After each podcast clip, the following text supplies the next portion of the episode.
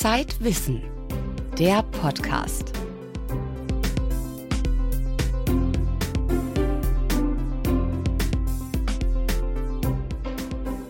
Herzlich willkommen zum Zeitwissen Podcast. Heute mit den folgenden Themen: Vermisstensuche. Forensiker identifizieren Leichen in aller Welt mit neuen DNA-Methoden. Motivation. Wie sich die persönliche To-Do-Liste im Laufe des Lebens verändert, das haben Primatenforscher an Affen untersucht. Raubtiere. Der Luchs, eines der drei größten Raubtiere in Europa, wird in Deutschland wieder angesiedelt. Am Mikrofon begrüßt sie Hella Kemper.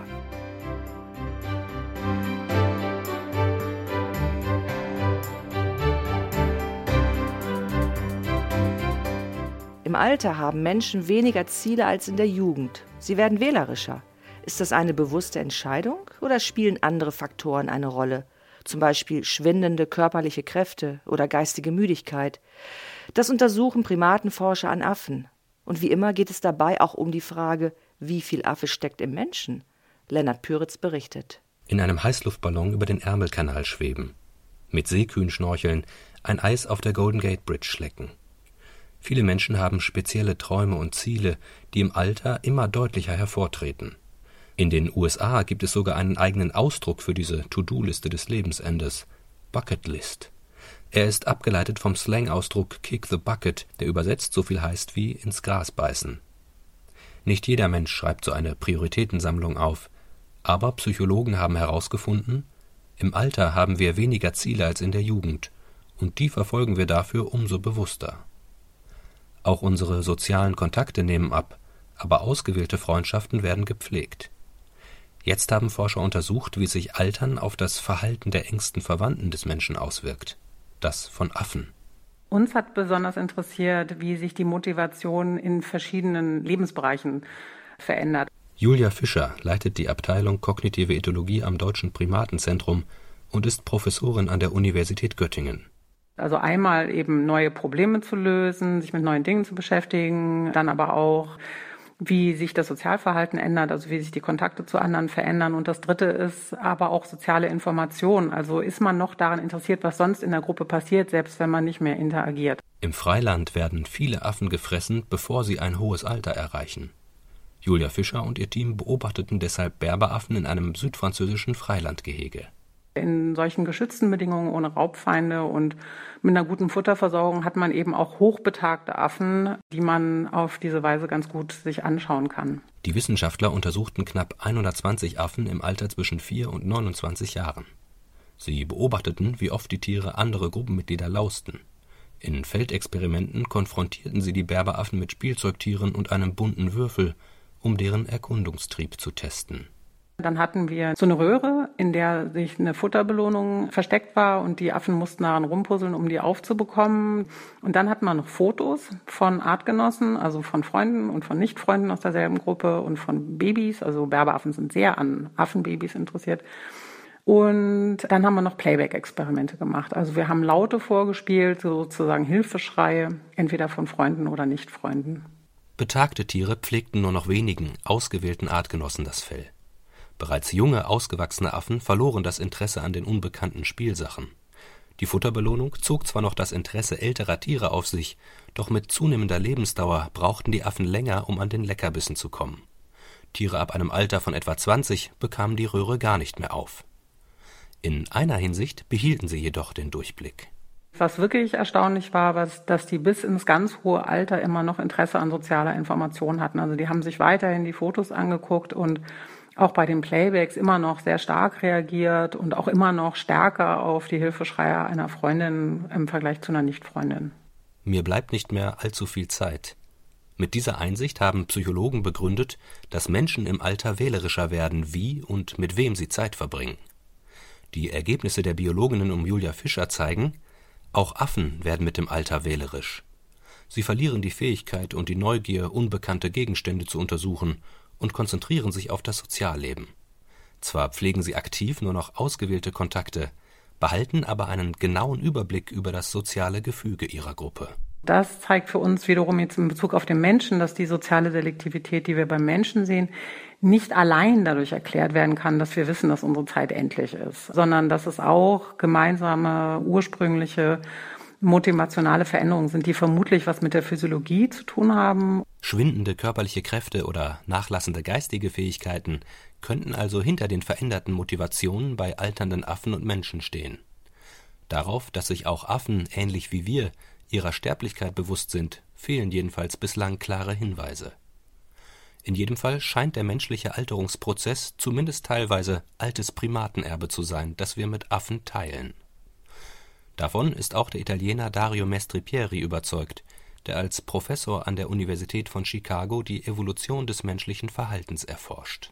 Wir Menschen sind uns bewusst über den eigenen Tod. Wir können mitunter sogar abschätzen, wann wir sterben. Ich denke nicht, dass Affen darüber in ähnlicher Weise nachdenken. Wenn Mensch und Affe im Alter ähnliche Verhaltensänderungen zeigen, dann kann das also nicht nur am Bewusstsein der eigenen Vergänglichkeit liegen. Was die Parallelen im Alterungsprozess bedingt, müssen künftige Untersuchungen klären. Menschen und Affen im Alter zu vergleichen, hält Mestripieri generell für vielversprechend. Ich denke, da werden Affen unterbewertet. Altwerden bringt so viele Veränderungen in der Biologie, der Wahrnehmung und dem Verhalten mit sich, die bei Menschen schwer zu untersuchen sind. Da bieten Affen ein großartiges Modell. Die vergleichende, artübergreifende Forschung wird in Zukunft zunehmen, prophezeit Dario Mestripieri.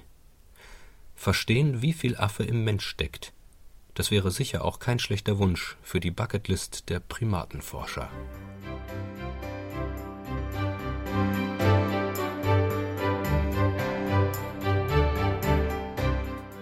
Bosnien-Herzegowina hält einen traurigen Weltrekord. In keinem Land wurden nach einem Krieg so viele vermisste Menschen identifiziert wie hier.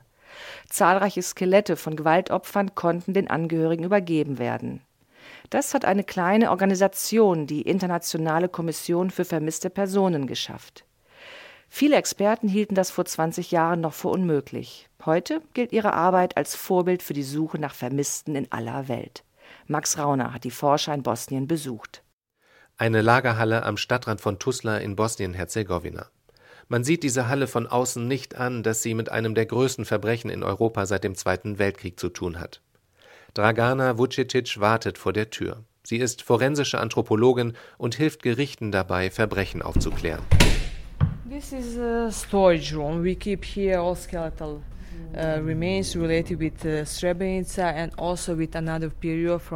das hier ist das Lager, in dem wir alle sterblichen Überreste aus Srebrenica aufbewahren.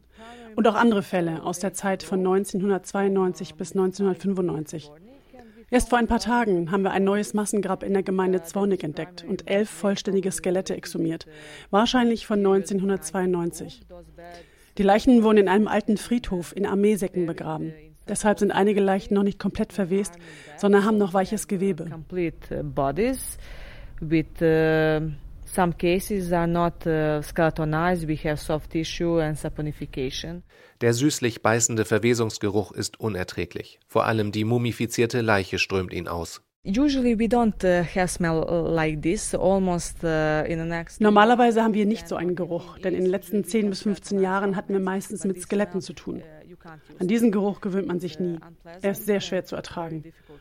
Deshalb ziehen wir immer eine Maske über, meistens zwei Paar Masken und auch zwei Paar Handschuhe.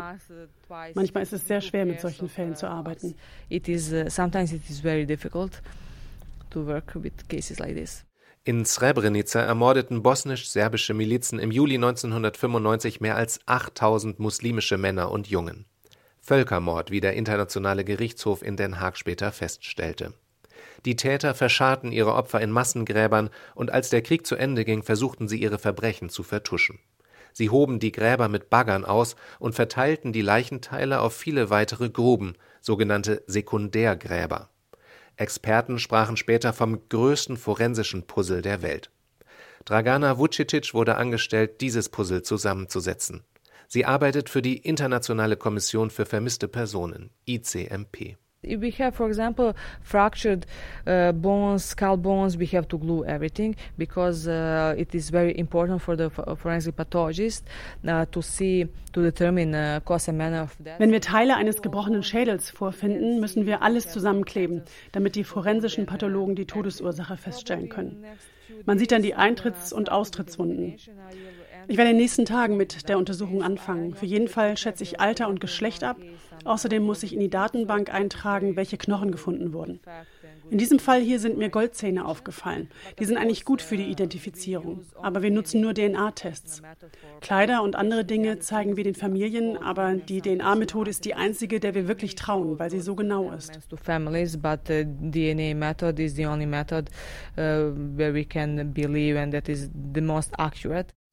Die Internationale Kommission für vermisste Personen wurde 1996 auf Initiative von Bill Clinton gegründet. Sie sollte nicht nur die Vermissten von Srebrenica suchen, sondern insgesamt 40.000 Menschen, die nach dem Jugoslawienkrieg verschollen waren.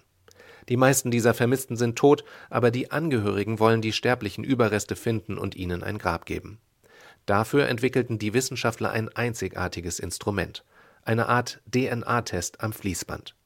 Knochenproben von den Skeletten werden gereinigt und zu Pulver gemahlen. Das ICMP-Labor in Sarajevo erstellt daraus ein DNA-Profil. Außerdem sind die Angehörigen von vermissten Menschen seit Kriegsende aufgerufen, eine Blutprobe abzugeben. In einer umfunktionierten Sporthalle im Zentrum von Tuzla sammelt die Kommission diese Proben. Erin Jascharagic war einer der ersten Mitarbeiter, er hat den DNA-Test mit aufgebaut. So sieht eine Karte aus, auf der wir die Probe nehmen. Man sieht hier vier Tropfen Blut auf einem speziellen Filterpapier, das die DNA für längere Zeit konserviert. Und hier ist der Barcode, der diese Probe durch alle Labore und den gesamten Matching-Prozess begleitet.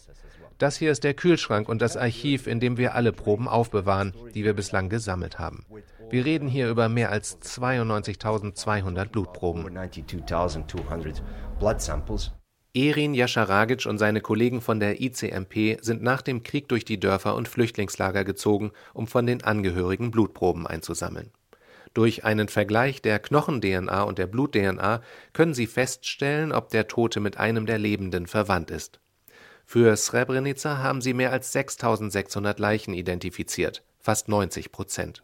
Insgesamt sind von den 40.000 Vermissten des Jugoslawienkriegs 70 Prozent identifiziert sowie der Mann von Semina Alejcic. U mojoj porodici nestao je moj muž. On je zarobljen 25.6.1992. godine na prostoru Kotrvaruš. Die vermisste Person aus meiner Familie ist mein Mann. Er wurde am 25. Juni 1992 in der Gegend von Kotovaros gefangen genommen. 2002 wurden dort zwei Exhumierungen durchgeführt und ein paar Menschen erkannten ihre Angehörigen mit traditionellen Methoden. Ich aber nicht. Mein Mann wurde erst 2003 durch die DNA-Analyse identifiziert. E, identitet, utvrđivanje identiteta sam dobila putem DNK 2003. Allerdings war der Körper nicht vollständig. Immer wieder wurden kleine Knochenfragmente von ihm gefunden. Ich habe nur die langen Arm- und Beinknochen übernommen. Es gab keinen Schädel, der wurde nicht gefunden. Damals konnte die Medizin erst die Identität der langen Knochen feststellen. Heute haben wir neue DNA-Methoden und für mich wäre es sehr wichtig, seinen Schädel zu finden. Aber im Gebiet von Kotovados hatten wir seit fünf Jahren keine Exhumierung mehr, obwohl es immer noch 285 Vermisste in der Region gibt.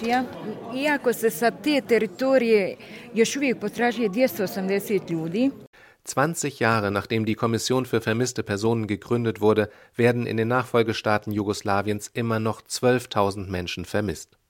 Die ICMP sucht weiter.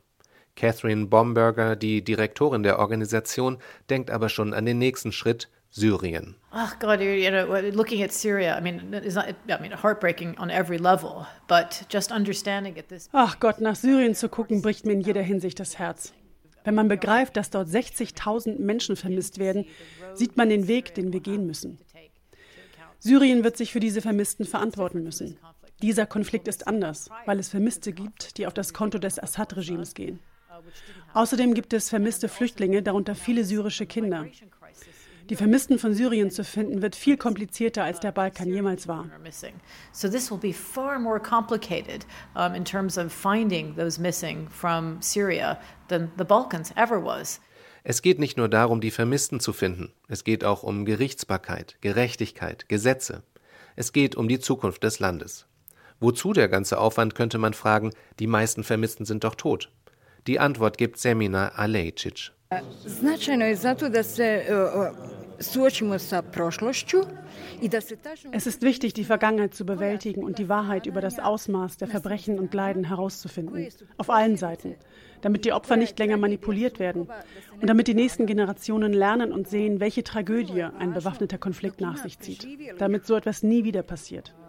Es ist wichtig, dass Überlebende, solange es sie gibt, die jüngeren Generationen warnen können, dass es besser ist, 100 Tage zu verhandeln, als einen Tag mit Waffen aufeinander loszugehen. In meiner religiösen Weltsicht, ich bin eine bosnische Muslimin, gibt es keine Rache, keinen Hass, weil Hass und Rache uns zerstören werden. Deshalb bringe ich meinen Kindern bei, dass sie Streit friedlich lösen, damit Unglück und Verbrechen keine Chance mehr haben.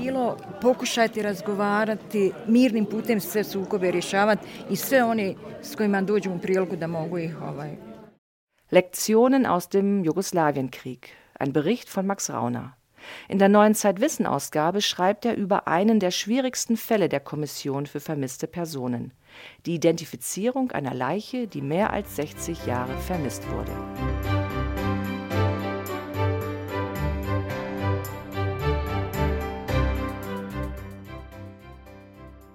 Im Pfälzer Wald soll es bald wieder Luchse geben. Seit 250 Jahren sind sie dort ausgestorben. Naturschützer wollen die Großkatzen wieder ansiedeln. Jäger und Schäfer sind noch skeptisch. Können die Luchsfreunde sie überzeugen? Lara Malberger ist für uns in den Pfälzer Wald gereist und hat sich umgehört. Ob sie auch schon einen Luchs gesehen hat?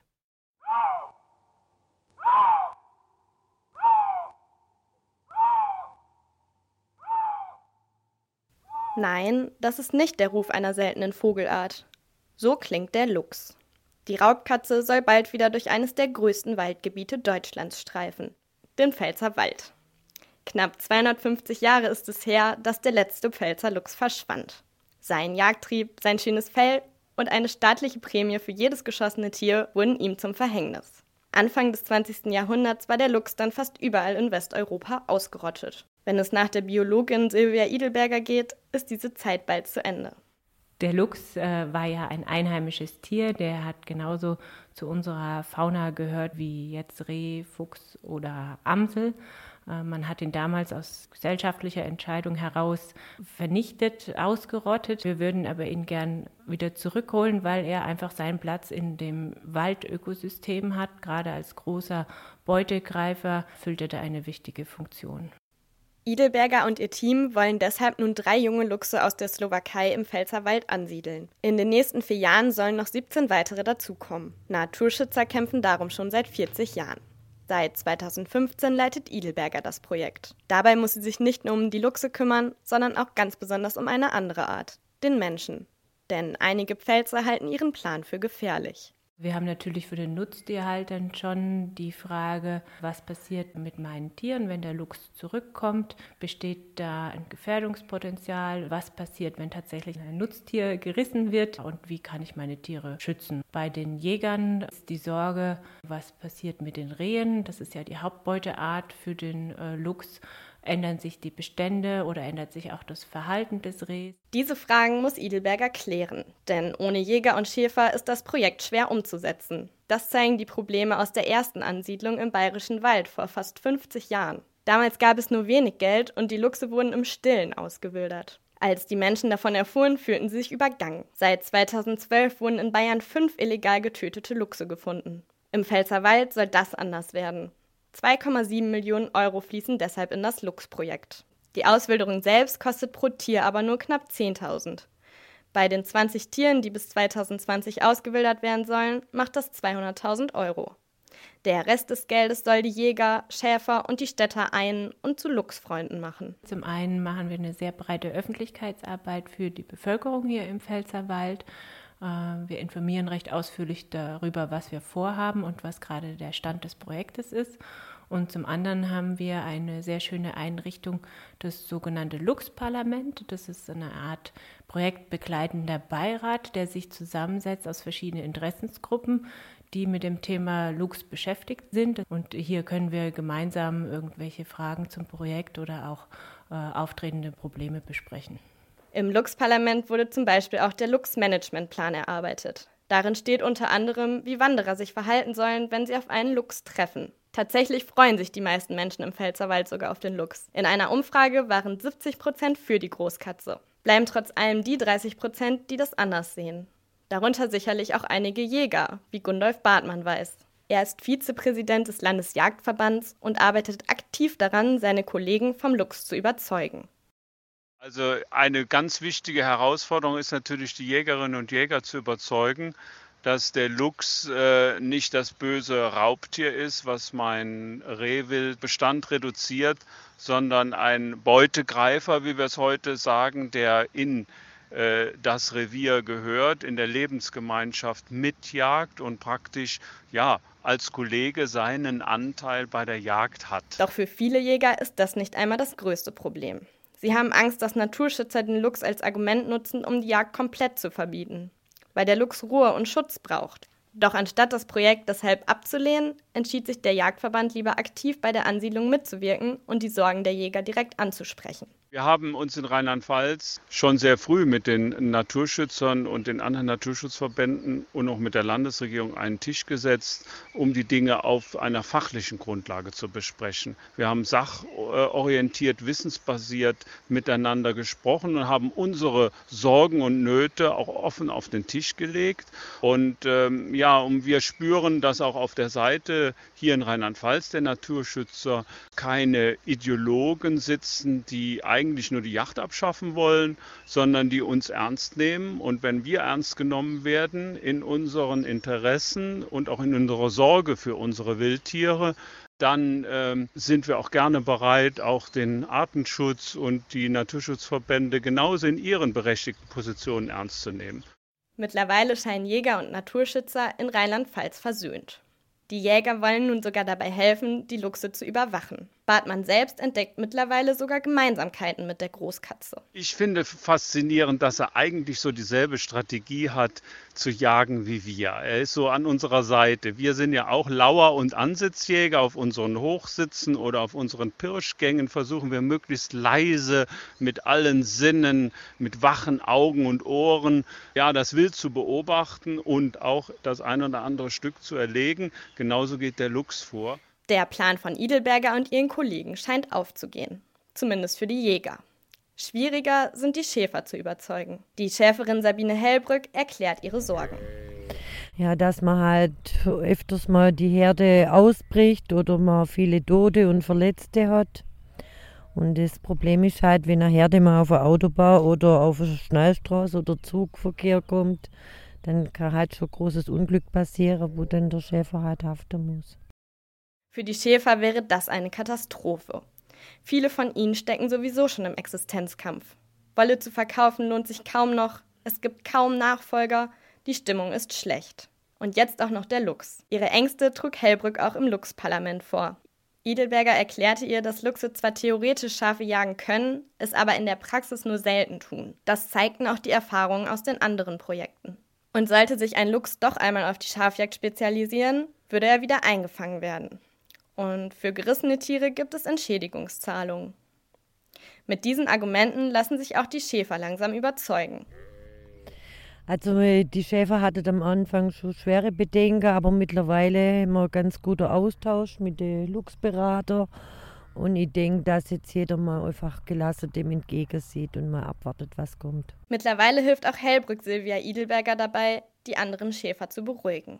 Die Schäfer und Naturschützer, die Jäger und die Politiker, langsam scheinen sie bereit zu sein für den Neuankömmling.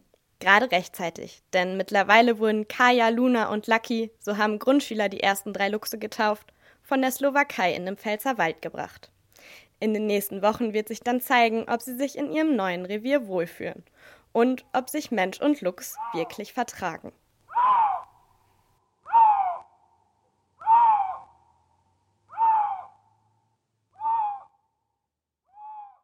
Lara Malberger aus dem Pfälzer Wald. Für das aktuelle Zeitwissen ist sie aber nicht nur durch Wälder gestreift, sondern auch durch die Straßen europäischer Städte und hat nach Fenstern Ausschau gehalten. Warum? Weil Fenster eine der genialsten Erfindungen sind. Weitere Themen im aktuellen Heft Barsch, Butt oder Butterfisch, der kleine Schwindel auf der Speisekarte. Die Ego-Eskalation. Präsentieren wir uns in sozialen Netzen anders als im echten Leben? Kampf ums Korn. Das Geschäft mit dem Saatgut wird immer stärker monopolisiert. Das geht nicht nur die Bauern etwas an. Das war der Podcast aus der Zeitwissen-Redaktion. Am Mikrofon verabschiedet sich Hella Kemper.